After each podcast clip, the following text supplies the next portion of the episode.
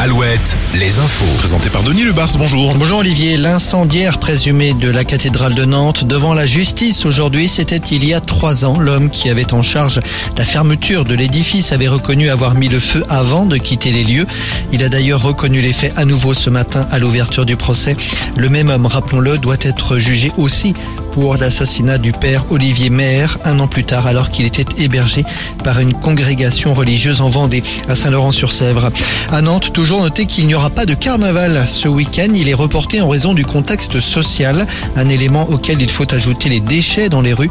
Le Big Bang de l'emploi prévu lui aussi vendredi et samedi à Nantes a été annulé.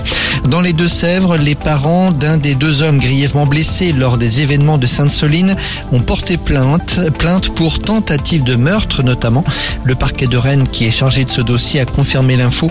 C'est le mouvement écologiste Les Soulèvements de la Terre qui avait annoncé ce dépôt de plainte en premier lieu ce matin. Un mouvement dont Gérald Darmanin souhaite la dissolution. Le ministre de l'Intérieur a d'ailleurs engagé une procédure de dissolution. Le dernier jour de Christiane Lambert à la tête de la FNSEA, un hommage lui sera rendu ce soir au Congrès national qui précisément se tient dans son département, à Angers.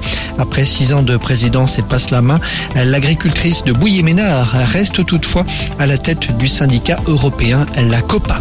Le président d'Angesco démissionne. Le club vient de l'annoncer à compter du 1er avril et donc ce week-end, Saïd Chaban va laisser la place de président à son fils Romain. Sur les terrains de gros défis ce soir. Oui, les handballeurs de Nantes en huitième de finale de Ligue des Champions, c'est à la H Arena.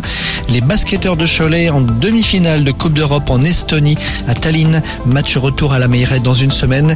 Et puis le hand féminin en championnat, un choc ce soir entre les deux gros cylindrés de ces dernières années, Brest et Metz. Le match se joue en Lorraine. Alouette, la météo. Comme hier, un ciel de plus en plus dégagé à mesure que l'on se dirige vers le sud. Un ciel encore un peu chargé cet après-midi sur la Bretagne. Alternance nuages et éclaircies sur les Pays de la Loire, le centre Val de Loire et